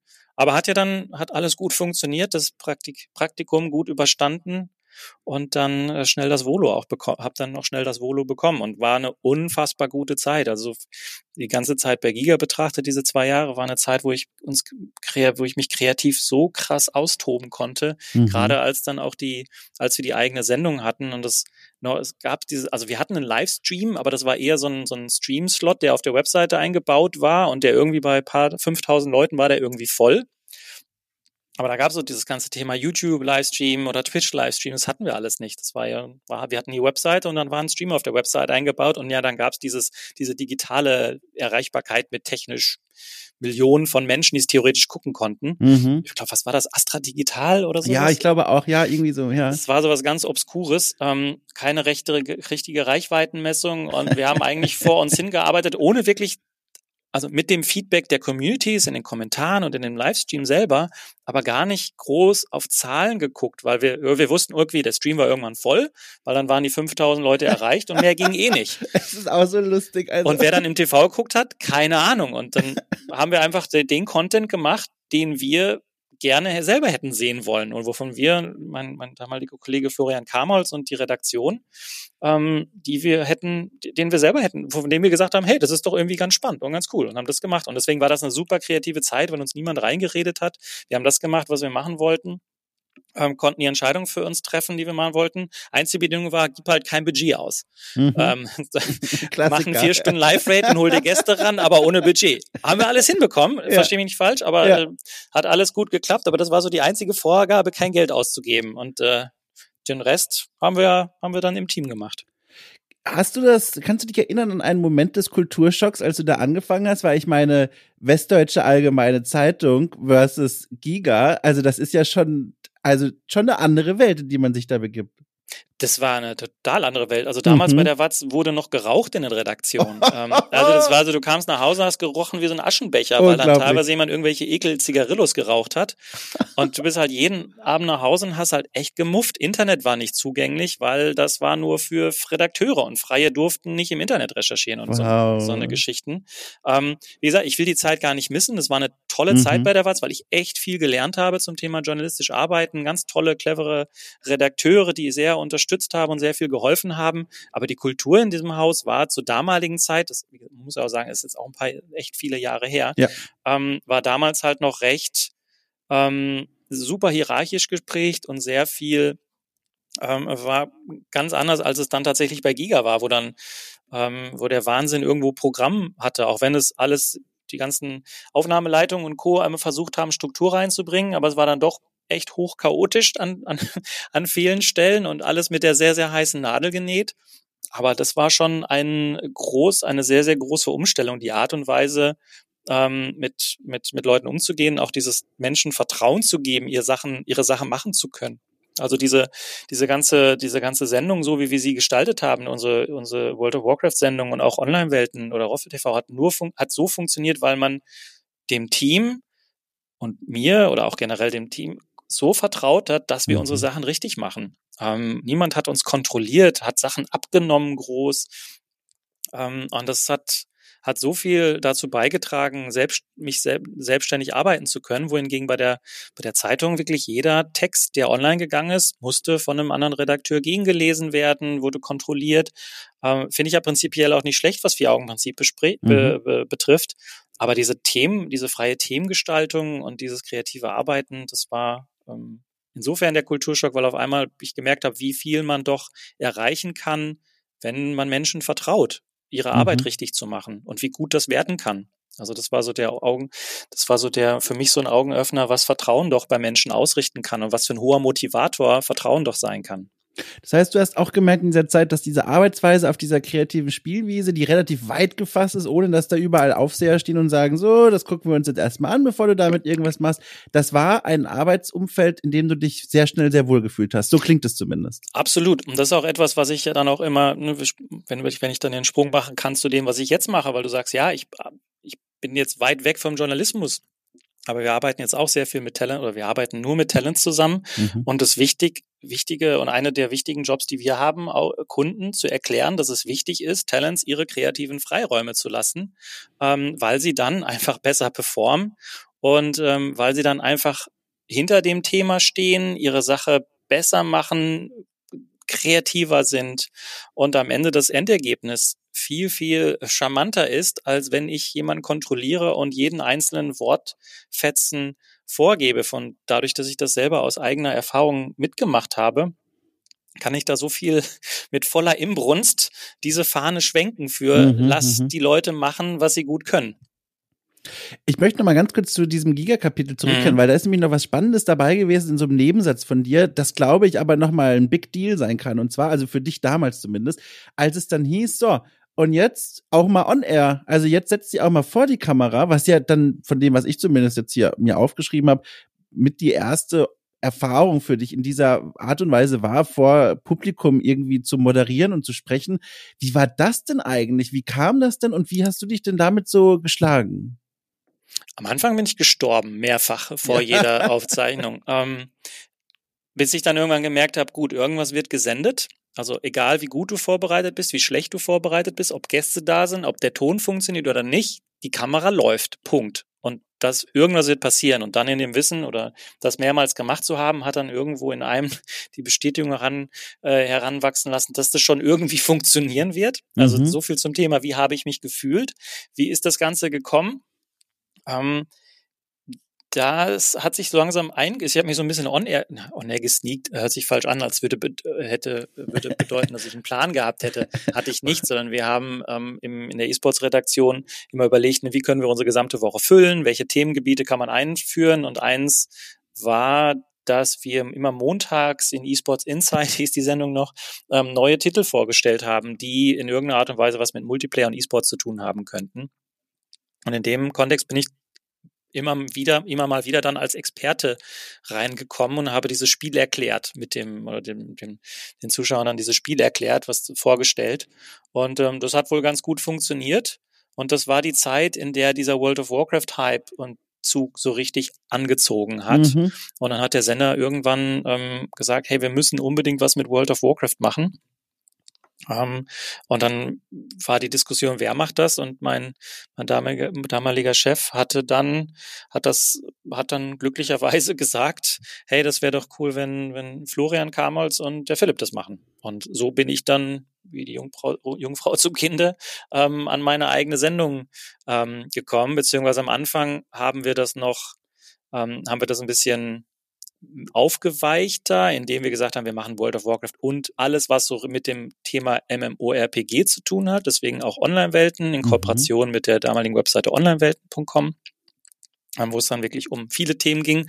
Wir haben dann irgendwann festgestellt, es ist halt ein großes Interesse an World of Warcraft per se und haben dann die Sendung quasi ausgegründet und damit dann zwei Sendungen gehabt. Einmal MMORPGs im Allgemeinen und World of Warcraft im Spe Speziellen. Und da wir uns quasi in der Redaktion als die MMO-Experten etabliert hatten, ähm, oder beziehungsweise auch dafür bekannt waren, dass wir diejenigen waren, die World of Warcraft gespielt haben, haben wir, waren wir dann die Glücklichen, ähm, die den Job dann zu bekommen. Spielst du heute noch WoW? Nein, tatsächlich nicht. Wann hast fünf du denn, Jahre. Ich wollte gerade fragen, wann hast du den Absprung geschafft?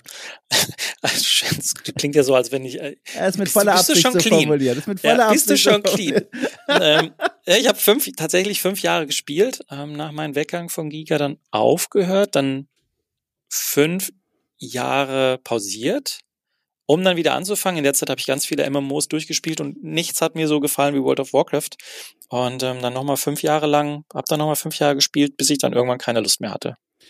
Das, um, ist, das ist so spannend, dass du das sagst, weil so viele Leute, sage ich dir nichts Neues, die sind ja so richtig in ein WoW-Loch gefallen. Die kommen da oder kamen da jahrelang nicht mehr raus, weil, also ich meine, Sucht ist ein großes Wort, aber es war schon schwierig für viele Menschen, sich da wieder rauszulösen, weil diese Spiele ja auch auf eine gewisse Weise designt sind, dass du dort viel Zeit verbringst, mhm. du lernst da ja auch Freunde kennen und wir kennen all diese Spiele.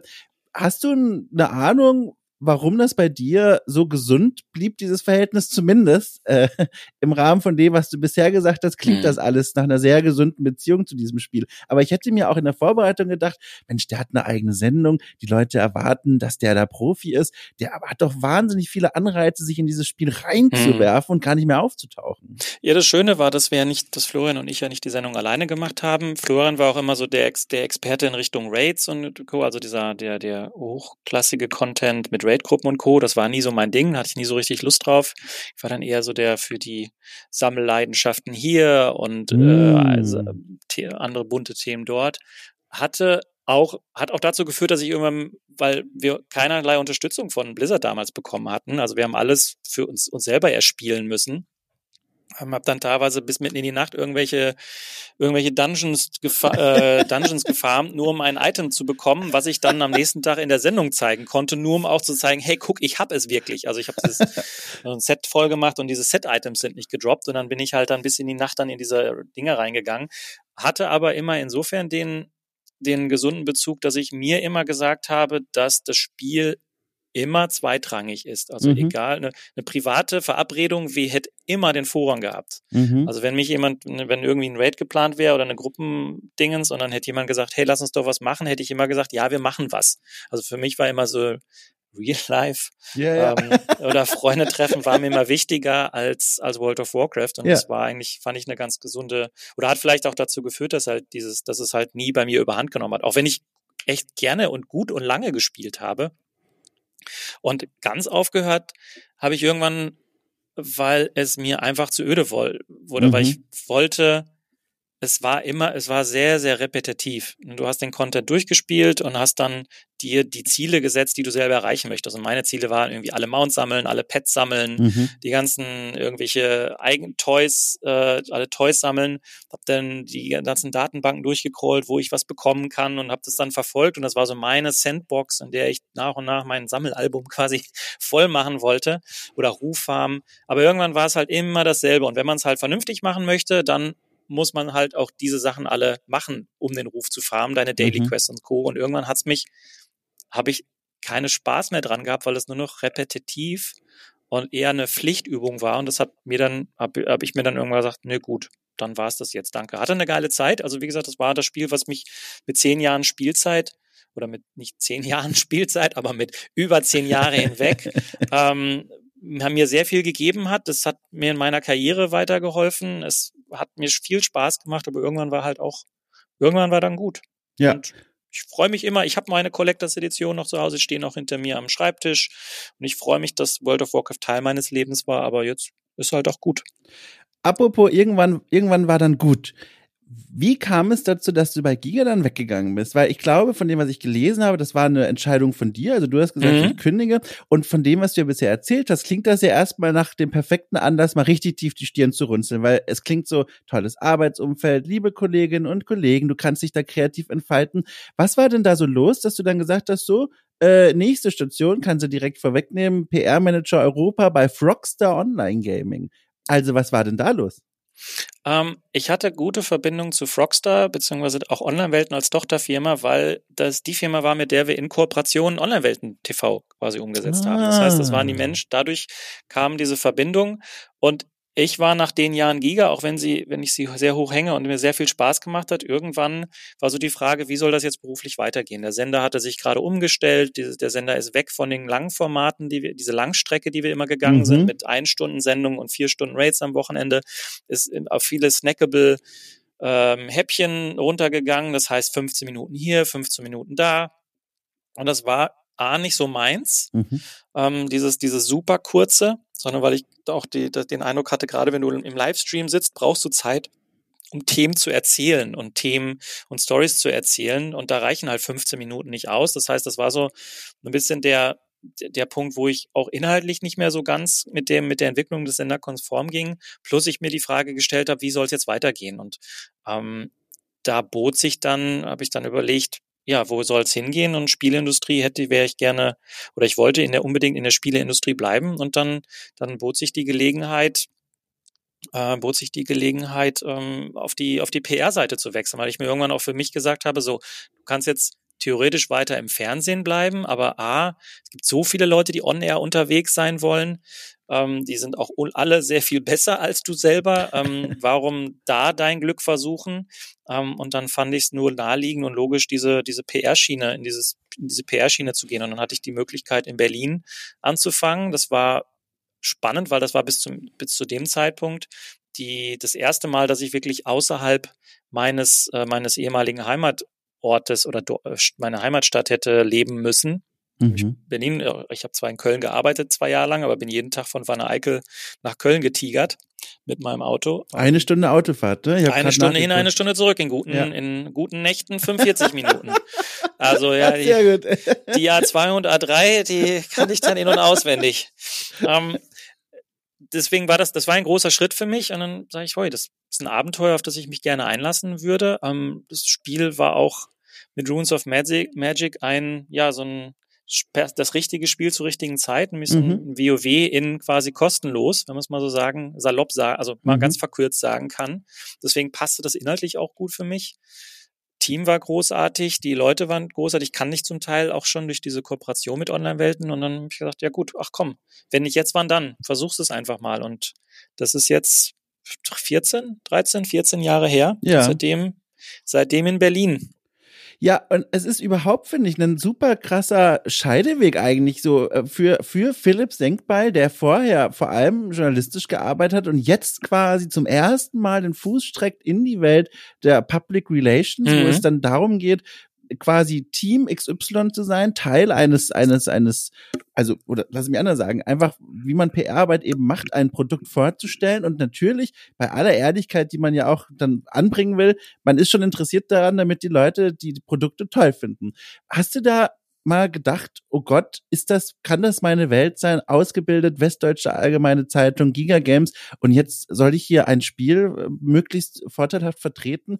Gab es da mal den Moment, wo du dich in dein Kämmerchen dann gesetzt hast, die Kerze angemacht hast und aus dem Fenster geguckt hast und gedacht hast, so, ist das der Weg? Ist das richtig? Wie fühlt sich das an?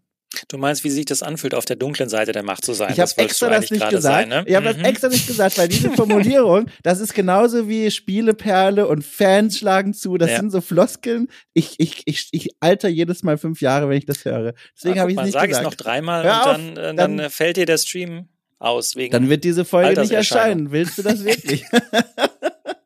Kommt drauf an. Ich beobachte das nochmal, wie sich entwickelt und du weißt, wenn ich dann das paar Mal noch einstreue, dann weißt du, ich war nicht so ganz happy. Sehr gut.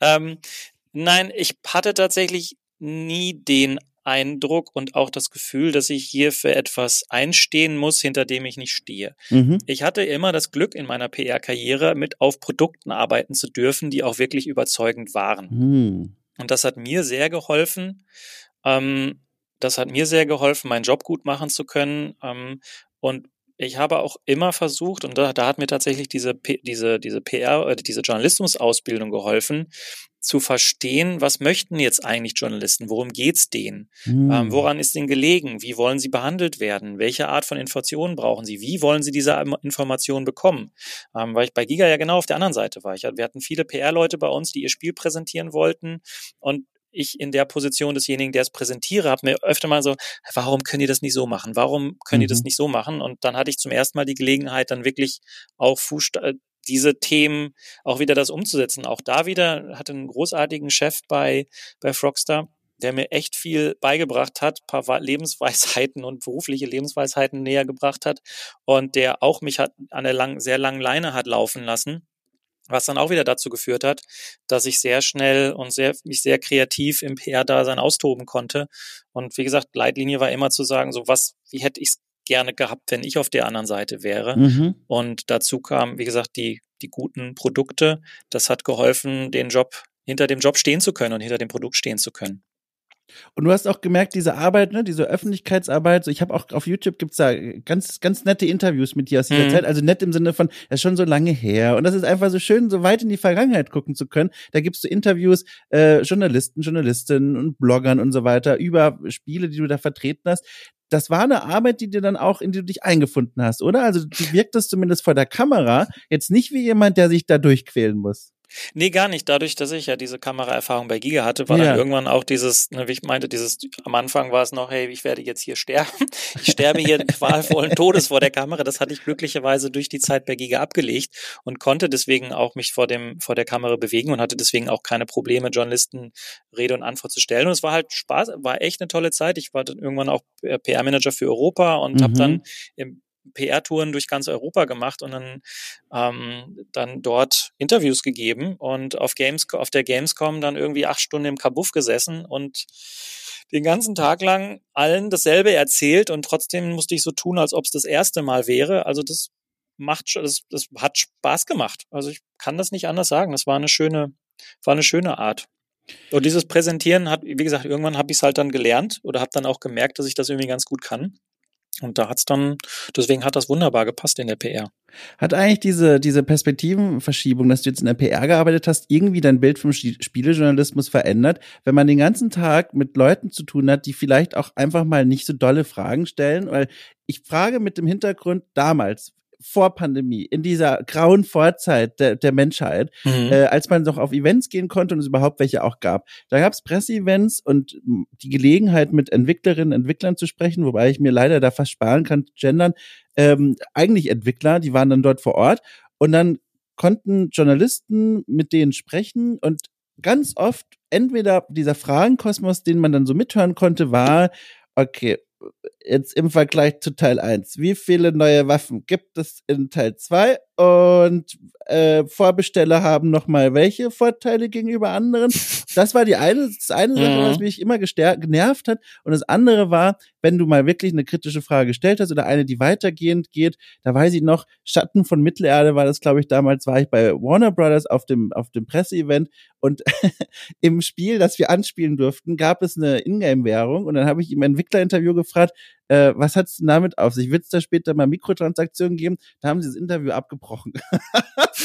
auch gedacht, Großartig. Aber was soll das denn? Und da, und mit diesen Erinnerungen im Hinterkopf frage ich jetzt dich nochmal, hat das mit dir was gemacht? Hast du dir da irgendwann gedacht, so, boah, also es ist ja auch manchmal ein bisschen mühsam, äh, mit diesen Menschen zu arbeiten. Wie waren denn da so deine Erfahrungen auf dieser Seite? Nee, überhaupt nicht. Also es, mühsam war es auf keinen Fall, weil wir ja nicht nur mit Spielejournalisten gearbeitet haben oder rein oder Publikumspresse und Co., sondern es war eine bunte Mischung aus Journalisten, die und selbst innerhalb der Gaming-Journalisten hattest du dann diejenigen, die sich wirklich etwas hart, bisschen intensiver mit dem Thema MMOs mhm. beschäftigen. Muss ja auch sagen, das war halt immer MMOs waren damals waren ein Nischenthema. Ja. Ne, Runes of Magic war jetzt nicht das, das Spiel, ähm, was jetzt als AAA-Titel von allen super heiß begehrt war, sondern die Art, wir haben uns immer, wir haben uns tatsächlich, es war sehr begehrt und es war auch das erste MMO, wo die Games darüber gerichtet hatte damals, aber am Ende waren wir immer noch in dieser Rolle von, wir müssen, wir sind ein Stück weit auch demut, äh, demütig, mhm. ähm, weil wir uns, weil uns nicht die Bude eingelaufen wird, sondern uns lag sehr viel daran, gutes, eine gute Beziehung Journalisten aufzubauen und die kamen dann immer mit den, und unser Job war, und das war auch unser Wunsch war, so viel wie, wir haben uns immer gefreut, wenn das Interesse an unserem Produkt da war. Mhm und haben in dem Kontext natürlich dann auch gerne die Fragen beantwortet. Und es war insofern abwechslungsreich, weil halt die einen Journalisten kamen hatten überhaupt nichts mit dem Thema Gaming zu tun. Die anderen waren eher auf dem Allgemeinen, waren eher allgemein unterwegs. Ähm, die anderen waren eher tiefer in, waren, waren Fanseiten. Und dadurch hat sich's eigentlich sehr gut die Waage gehalten. Und du musstest nicht jedem Journalisten mit seinem Interview ähm, was, was anderes erklären. Wir haben auch Interviews nie in der PR bearbeitet, sondern haben das haben auch immer gesagt, hey, das sollen dann doch lieber unsere Community Manager machen oder die Leute, mhm. wirklich, die wirklich sich sehr intensiv mit dem Spiel auskennen. Das heißt, ich als PR-Manager habe dann tatsächlich eher koordiniert, was Interviews betrifft, als tatsächlich dann auch selber zu stellen. Und unser Ansporn war immer, jede Frage ernst zu nehmen und jede Frage zu beantworten, wenn sie kritisch war. Wobei ich muss gestehen, dass ich mich gar nicht an so harten kritischen, an so harte kritische Fragen mhm. ähm, erinnern kann. Ja, ja, ja, das glaube ich dir sofort. also das glaube ich dir sofort. Wie gesagt, also ja, da also Events, die an mir vorbeigegangen sind, wo ich mir gedacht habe, also vielleicht musst du doch noch mal Archäologie studieren, vielleicht ist es doch der falsche Weg, den du hier gerade gehst. Also ich finde halt, wie gesagt, also, wir müssen das jetzt auch nicht ausräumen, weil aber trotzdem, das ist was darüber denke ich so oft nach dieses Interview abbrechen, das ist einfach, finde ich, du kannst mir sehr sicherlich auch mit deiner PR-Erfahrung sagen, so mit das Schlechteste, was du doch eigentlich machen kannst. Ist, nicht, ist kein cleverer, also ist nicht so ja. der beste Schachzug, weil du musst damit rechnen, dass das natürlich dann äh, ja. breit getragen, dass dann natürlich ja. in die Öffentlichkeit, äh, in die Öffentlichkeit getragen wird. Also wie man das abbrechen kann, ist mir auch äh, schleierhaft als ja. PRler. Also das machst du in der Regel machst, solltest du in der Regel nicht machen. Ist auch unhöflich. Also ne, du als Journalist verbringst, dein Job ist es, darüber auch Fragen zu stellen. Das ist halt nun mal der Job des Spielejournalisten, diese Fragen zu stellen. Und als guter PRler ist es dein Job, diese Fragen diese Fragen nach bestem Wissen und Gewissen zu beantworten. Ich habe ihm ja auch keine Taschenlampe ins Gesicht gestreckt und gerufen, so du kannst hier erst wieder raus, wenn du mir das beantwortest. Ich war halt einfach nett, aber ich habe halt gefragt und das hat gereicht, damit die Zelte abgebrochen werden. Ah, das war toll. Ähm, es gibt hier noch äh, zwei Dinge, die ich dich noch äh, etwas ausführlicher befragen will und ich hoffe, beziehungsweise gib mir einfach ein Signal oder steh einfach auf und geh, wenn du sagst, der Raum ist jetzt belegt, da kommt gleich jemand rein. Aber die würde ich noch bis dahin gerne mitnehmen. Und zwar zum einen kommt jetzt noch eine Station Situation in deinem Leben, die gibt mir am meisten Rätsel auf, weil ich die am schwierigsten zuordnen kann. Aber ich habe die Vermutung, das ist eine der spannendsten gewesen. Und zwar 2010 Managing Director Online-Welten. Und ich habe da im Hinterkopf noch sowas wie, da warst du plötzlich verantwortlich für eine ganze Reihe von Websites. Ist das richtig? Habe ich mir das richtig gemerkt? Mhm. Das Schöne ist, du hast ja gerade den Grundstein dafür gelegt, wie man am besten sich in Interviews nicht verhält. Nämlich, nämlich aufstehen und gehen deswegen äh, hast du in meiner Antwort hast du mir natürlich voll die Möglichkeit genommen, das jetzt diesen Move jetzt durchzuführen. Also ja. deswegen. Äh, ich war ich, so ehrlich gesagt nach dem Satz weiß ich nicht mal, ob das jetzt gut war oder schlecht war.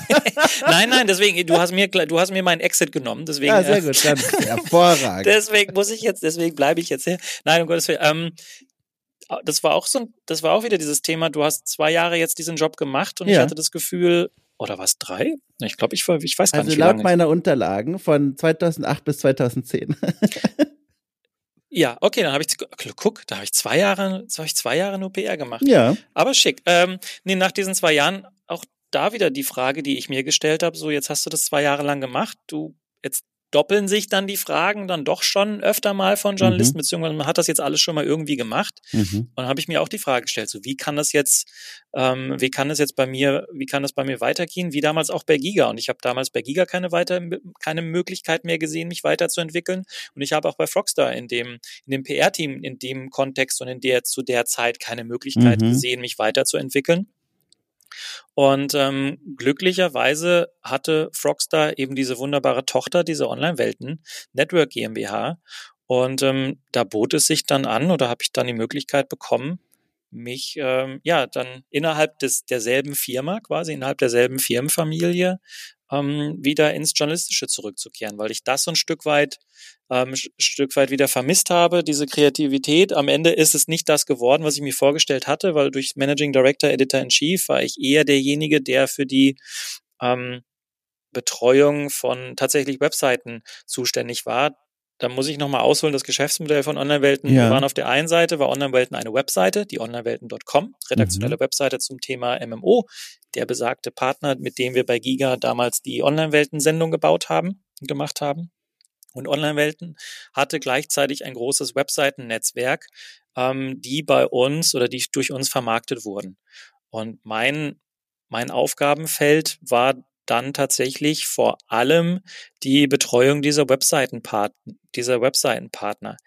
Ähm, das sieht auf den ersten Blick natürlich erstmal nach einem interessanten Sprung aus, beziehungsweise nicht so richtig logisch von mhm. zum Thema Journalismus, PR, hatte aber tatsächlich eine komplett neue Facette, weil ich auf einmal dieses ganze Thema Vermarktung in diesem ganzen Thema Vermarktung, mm. Webseitenvermarktung viel stärker involviert war und das Betreuen vom Partner, was dann lustigerweise ja auch der Ausschlag war, warum ich dann irgendwann bei den YouTubern gelandet ja, bin oder bei den Influencern gesagt, gelandet sind. Alles greift hier in diesem Lebenslauf ja. ineinander. Es ist ein, ein Mal nach Zahlenbild, wo einfach alles stimmt. Unglaublich. Hier greift ja alles ineinander über.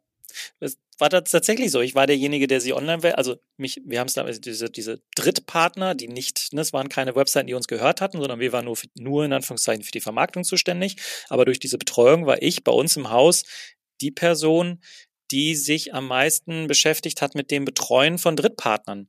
Die, der Rest der Firma war sehr auf sich selber zentriert. Ne? Du warst als Journalisten und Co. als Journalist oder auch als Redaktionsteam bist du sehr auf dich und deinen Content fokussiert. Ne? Mhm. Wie kannst du deinen Content voranbringen? Wie kannst du deine Webseite gestalten? Wie kannst du deine Videos, deine Podcasts gestalten?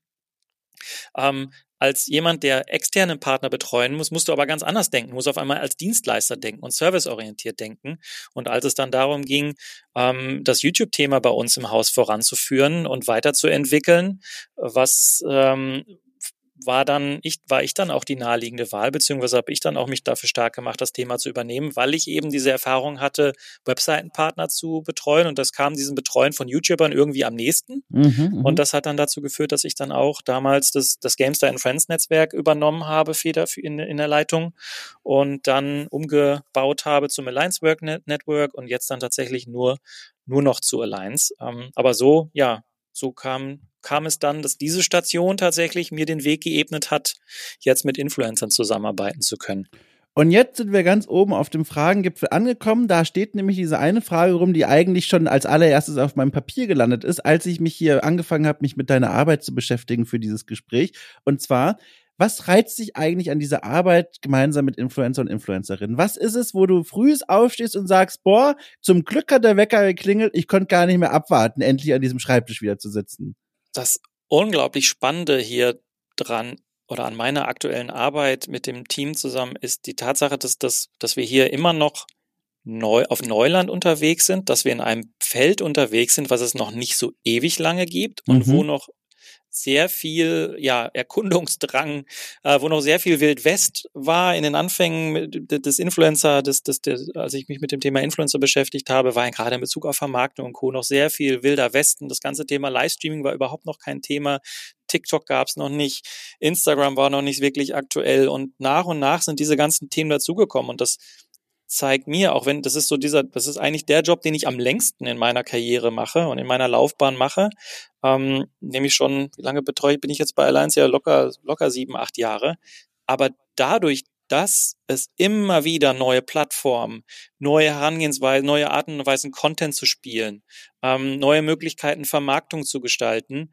Ähm, dadurch, dass es diese Möglichkeiten gibt, ist dieser, hat dieser Job was sehr Erfrischendes, weil du nie mhm. das Gefühl hast, das habe ich jetzt durchgespielt oder ich bin jetzt am Ende meiner Entwicklung angekommen, weil jedes Jahr ist irgendwie anders. Auch Alliance, das, das Thema, was ich damals übernommen habe und Alliance damals und Alliance jetzt, das sind zwei verschiedene, das sind komplett unterschiedliche Paar Schuhe. Damals als klassisches YouTube-MCN, wo es wirklich darum ging, YouTuber die, die Möglichkeiten der, äh, wo, wo YouTube noch viele Perks hatte oder Vorteile hatte, die ähm, oder die uns die Möglichkeit gegeben haben, ein Netzwerk laufen zu lassen mit Vorteilen, die YouTube uns gegeben hat, die mhm. nach und nach weggefallen sind, so dass wir immer stärker uns überlegen mussten, welche Services können wir anbieten, um unsere Talents happy zu machen, wir haben das ganze Thema Vermarktung für uns erschlossen. Wir haben eine eigenen, Alliance hat jetzt einen eigenen Vermarktungsarm oder eine kleine eine eigene Vermarktungsagentur. Alliance hat entwickelt ein eigenes Künstlermanagement ähm, in den als, als letztes Thema gestartet, so dass wir mittlerweile jetzt auf drei Säulen stehen und nicht mehr nur auf einer. Und das zeigt mir, dass hier noch sehr viel, dass hier sehr viel Musik in dem, im Spiel ist, sehr viel, ähm, sehr viel Kreativität, aber eher auf Business Development Seite ähm, notwendig ist. Und ähm, das ja, das ähm, dazu die Arbeit mit den Talents selber und mit mit ihren mit mit Menschen, die alle an unterschiedlichen Stellen in ihrer Karriere stehen, ob anfang, angefangen oder schon über den Zenit hinaus, oder in einem Nischengebiet oder in einem Gebiet, was eher für den Mainstream notwendig, äh, für den Mainstream interessant ist, auf den unterschiedlichsten Plattformen. Die einen sind noch auf TikTok, die anderen sind auf, die meisten noch auf Instagram, die einen haben noch einen Twitch-Kanal nebenbei oder nur einen Twitch-Kanal und ein bisschen YouTube und umgekehrt. Also so viele unterschiedliche Menschen mit so vielen unterschiedlichen Facetten. Dazu die ganzen Kunden, die versuchen wollen, auch in diesem Kosmos stattzufinden, so dass wir uns als Brücke positionieren können. Das macht's unglaublich spannend, ähm, in dem Bereich zu arbeiten. Plus, wir haben immer die Möglichkeit, wir haben auch die Möglichkeiten, auch hier wieder ne, Vertrauen in uns als Team, Themen aufzusetzen und Themen neu voranzutreiben. Unser jüngstes Projekt ist die ist zum Beispiel die Alliance Academy, wo wir jetzt über ein Jahr hinweg 15 Female Talents und Female Creatorinnen ähm, begleiten, beim Wachstum intensiv betreuen, begleiten, beim Wachstum helfen ähm, um einfach um, um YouTube und diesen ganzen Influencer-Kosmos im Gaming diverser zu machen. Also dieses du merkst, nach, nach all diesen Jahren in dem Bereich gibt's immer wieder neue, frische Projekte, mhm. die Lust auf mehr machen. Hast du eigentlich mal selber überlegt, Influencer zu werden? Stand das jemals im Raum? Weil wenn man nochmal alles so zusammennimmt, du hast Kammererfahrung, du kennst dich mit Nischenspielen fantastisch aus, oder zumindest zu bestimmten Zeitpunkten warst du da top aktuell informiert. Du bist in der Branche vernetzt, du weißt, wie Vermarktung funktioniert. Also ich sehe hier alle Zutaten für einen Kuchen namens äh, Influencer Philipp Senkbeil. Was ist da los? ich hatte, ich glaube, ich hatte meine 15 äh, Minuten auf Fame. Die hatte ich damals. ähm, die waren toll. Ähm, bin dann hinter die Kamera gegangen, hab's nie bereut. Ähm, nein, ich glaube, der Zug ist abgefahren. Meinst du? Ja, ich, ich genieße das auch. Ich habe ich muss ich gestehen, wenn ich zocke, genieße ich, das war so nach meiner Zeit von Giga. Ich habe, nachdem ich bei Giga aufgehört habe und dann World of Warcraft noch ein bisschen gespielt habe, habe ich mich so gefreut, World of Warcraft mal als einfacher Spieler konsumieren ja. zu können, weil ich nicht mehr super, weil ich einfach mal spielen konnte, ohne zu reden. Das hat, ohne die ganze Zeit zu erzählen, was ich gerade mache mhm. und was dahinter steckt, sondern einfach nur das, das Spiel genießen. Das ähm, habe ich sehr, das fand ich sehr charmant. Und deswegen irgendwann ist meine also ich, ich freue mich, dass ich, dass, dass ich diese Gelegenheit hatte. Ich freue mich, dass es, dass, ähm, dass es Leute da draußen gab, die das, die das irgendwie gut fanden und die ich damit berühren durfte und deren, deren, wo ich ein Teil ihres Lebens sein durfte. Aber wie schon gesagt, das alles hat so irgendwie seine Zeit im Leben und das Thema Influencer, ähm, ja, das, das, das wird es nicht mehr werden. Ja. Apropos Zeit, du, ich freue mich richtig, dass du dir für mich äh, so viel Zeit genommen hast. Wir sind eigentlich schon, also der Wecker hat hier schon geklingelt mehrfach, aber ich habe ihn ignoriert und weggeworfen, weil es war hier einfach nochmal so spannend.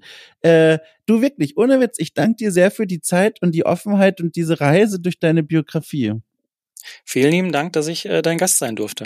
Das war sehr schön. Äh, das nächste Mal, ich versuche dann ein weiteres Mal, komme ich dann persönlich vorbei, wann auch immer das sein wird. Mal gucken auch, wie doll die Welt dann brennen wird, aber für den Moment bin ich sehr glücklich mit dem, was wir da äh, zusammen gemacht haben.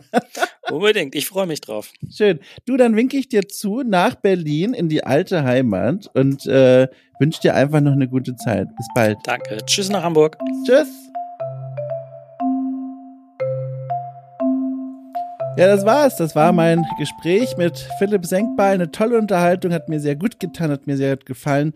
Und ich konnte ihn noch ein äh, Vielfaches besser kennenlernen, als es bisher der Fall gewesen war. Und das war immer schön, äh, oder ist immer schön bei diesen Gesprächen, wenn ich am Ende mit so einem Gefühl rausgehe. Apropos rausgehe, bevor ihr rausgeht, noch ein kleiner Hinweis. Ihr kennt es schon vielleicht. Äh, es gibt die Möglichkeit, dieses Projekt hier finanziell zu unterstützen bei Steady für knapp 5 Euronen im Monat. Da wartet als Belohnung, als Überraschung und als Dankeschön jede Woche am Freitag ein besonderes Podcast für äh, Format auf euch. Mein Gott, so viele Fs. Ein besonderes Podcast-Format auf euch. So. Äh, und auch sonst, kleiner Hinweis auch an dieser Stelle, okay, cool gibt's mittlerweile auch auf YouTube. Äh, auf dem Kanal von Oracle Cool werden nach und nach die alten Folgen von Oracle Cool trifft hochgeladen und vielleicht, vielleicht, vielleicht passiert da in Zukunft ja auch noch anderer cooler Kram. So. Und damit wünsche ich euch eine tolle Woche. Passt auf euch auf, wascht euch die Hände Und äh, vielleicht sollte ich noch ganz kurz auflösen, was mir gerade einfällt, was ich ganz am Anfang erzählt habe mit diesem doofen Corona-Warn-App-Dings. Äh, negativ. Negatives Ergebnis, alles gut. Ähm, weiter geht's.